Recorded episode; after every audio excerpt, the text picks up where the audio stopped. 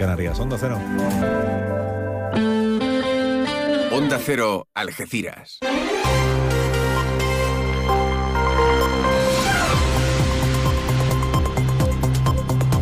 Más de uno. Noticias del campo de Gibraltar con Alberto Espinosa. Muy buenos días, señoras y señores. Tiempo para conocer la información del campo de Gibraltar en este martes 5 de diciembre de 2023. Reino Unido y España han reanudado en Málaga las conversaciones en torno al Brexit con el objetivo de cerrar el acuerdo. Según David Steele, el gobernador del Peñón será en Navidad. El paro, aunque ha sufrido un descenso generalizado también a nivel provincial, no ha sido así en la comarca, donde 155 personas más se han incorporado a las listas del Servicio Andaluz de Empleo. La Junta amplía el plazo de inscripción para los cursos de hostelería y turismo de formación profesional en el campo de Gibraltar, acciones formativas que se desarrollan en la línea. El equipo de gobierno de José Ignacio Landaluce, con la delegada de Hacienda María Solanes a la cabeza, contesta ante las críticas del PSOE en base a la situación económica. Recuerda que están controlando la deuda que sigue generada, la mayor parte de ella, por la época socialista y que el ayuntamiento no está en quiebra técnica. El alcalde de la línea, Juan Franco, sale al paso de las eh, críticas en redes sociales por parte de los eh, ciudadanos criticando el alumbrado navideño. Dice que la línea tiene las luces y el alumbrado que puede pagar. Noticias que desarrollamos hasta las ocho y media de la mañana, como siempre aquí en la sintonía de Onda Cero. Ahora nos marchamos hasta la EMET para conocer la previsión meteorológica. Lo hacemos hoy de la mano de Javier Andrés. Buenos días. Buenos días. Hoy en la provincia de Cádiz tendremos cielo muy nuboso cubierto con precipitaciones débiles durante esta tarde, localmente moderadas. No se descartan las brumas o nieblas durante esta mañana en la mitad occidental. El viento será moderado del noroeste en el litoral atlántico, flojo variable en el resto, salvo en el área del estrecho donde soplará el levante moderado. Las temperaturas se mantienen sin cambios o en ligero descenso. Se espera hoy una máxima de 19 grados en Arcos de la Frontera, 18 en Cádiz, Algeciras y 16 en Jerez de la Frontera. Es una información de la Agencia Estatal de Meteorología. Gracias, eh, Javier. Vamos camino de las 8 y 23 minutos de la mañana. Esta Navidad vívela en San Roque carteros reales, cabalgatas, belenes vivientes, coros y todas las actividades que puedas soñar para los más pequeños durante todas las Navidades. Disfruta de estas fechas tan entrañables en familia. Disfruta la Navidad en San Roque. San Roque, ciudad de la Navidad.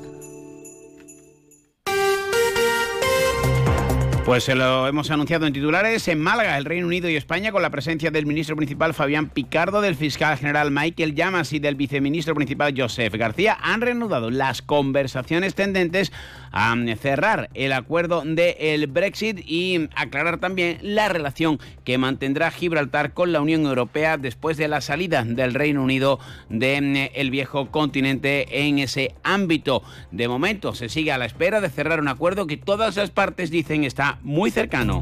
Y mientras el gobierno de Gibraltar ha informado que la semana pasada llevó a cabo una nueva simulación teórica de un no acuerdo Coincide esta experiencia con esas expectativas de que las eh, conversaciones puedan desembocar en un resultado positivo y la decimoquinta legislatura del Congreso de los Diputados ha arrancado con la constitución de comisiones. Juan Carlos Ruiz Boix, alcalde de San Roque, secretario provincial del Partido Socialista y también miembro de la Diputación Provincial, ha sido elegido presidente de la Comisión de Asuntos Exteriores del Congreso.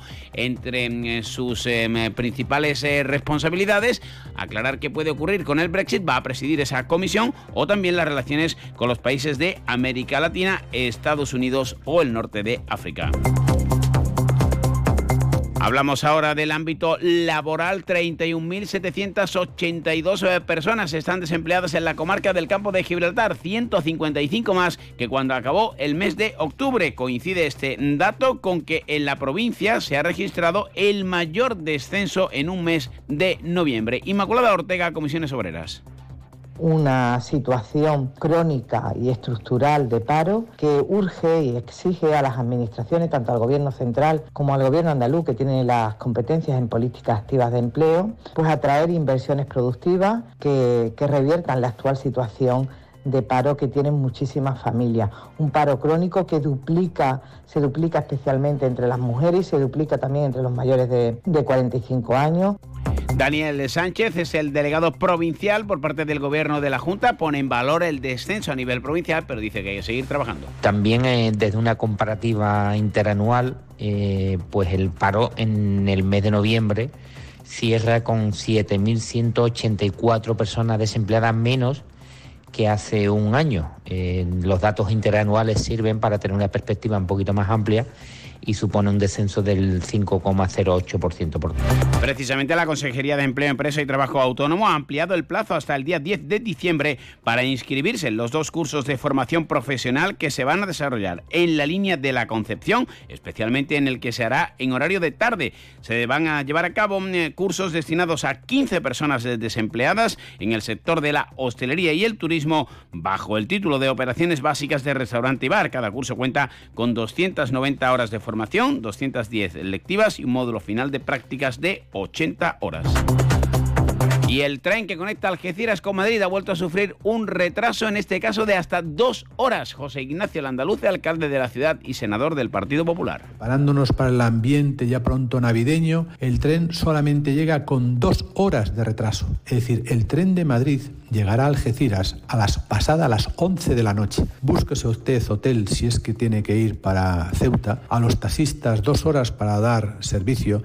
Cuánta, cuánta paciencia tienen que tener con el compromiso nulo de Renfe y de Adif. Así que bueno, seguiremos exigiendo, tenemos que pedir, nos tienen que tratar como iguales, no nos podemos rendir. Si nos rendimos ya hemos perdido.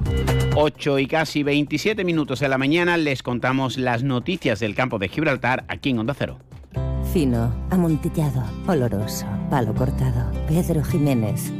Don Zoilo, todo Jerez en una gama de sherries exquisitos embotellados en rama de la forma más natural, manteniendo toda su intensidad, sabor y color. Gama Don Zoilo 15 años, de bodegas Williams ⁇ Humbert. Somos Jerez. Disfruta con un consumo responsable.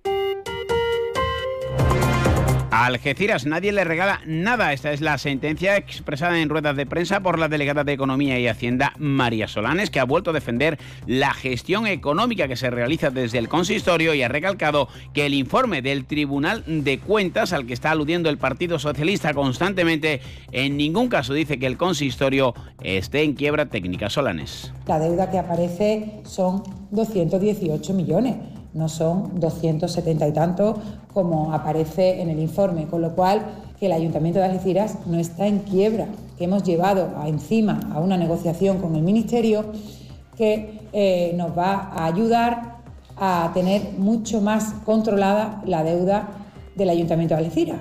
Deuda que una vez más, insisto, fue generada por el Partido Socialista de Algeciras que es una pena tener que seguir hablando de herencia recibida, es una pena, pero es que es la realidad. Según el PSOE, que ha alegado contra los presupuestos de la Junta, en Algeciras eh, se, eh, utiliza el eslogan de Juanma Moreno lo haría, pero es Pedro Sánchez el que lo paga. La delegada de Urbanismo, Jessica Rodríguez, ha eh, informado de que el órgano de la gerencia ha aprobado la licencia de obra para la construcción del nuevo Conservatorio Profesional de Música Paco de Lucía. Esto es una realidad. Esto no pueden decir los señores del Grupo Socialista que no es cierto, que es mentira, que el alcalde lo estaba diciendo antes de las elecciones. Esto es una realidad, que un proyecto de la Junta de Andalucía entregado a en la gerencia de urbanismo y que hemos aprobado hoy. Cabe recordar que, es una parcela de 6.000 metros, de las que 3.756 serán construidos para 600 alumnos y lo que vendrá en resumen es a mejorar todas las instalaciones, seis aulas nuevas no instrumentales, tres de música de cámara. Y como les decíamos en titulares, Juan Franco ha salido al paso de las críticas que está recibiendo por parte de la ciudadanía en las quejas eh, por el alumbrado navideño de la localidad. Esto decía el alcalde de que el ayuntamiento tiene una deuda de 127 millones de euros, deuda que se está pagando puntualmente y un presupuesto tremendamente ajustado. De forma que el alumbrado que tenemos es el que podemos permitirnos, que podemos pagar y el que nos está suponiendo un auténtico sacrificio y esfuerzo de poder mantener. A mí, por ejemplo, me encantaría tener un BMW 525 y el coche que tengo es un Toyota Auris de segunda mano. Es el que puedo pagar. Pues así vamos a llegar a las ocho y media de la mañana. Como siempre, se quedan ahora en la mejor compañía, que es la de Carlos Alsina y más de uno en Onda Cero.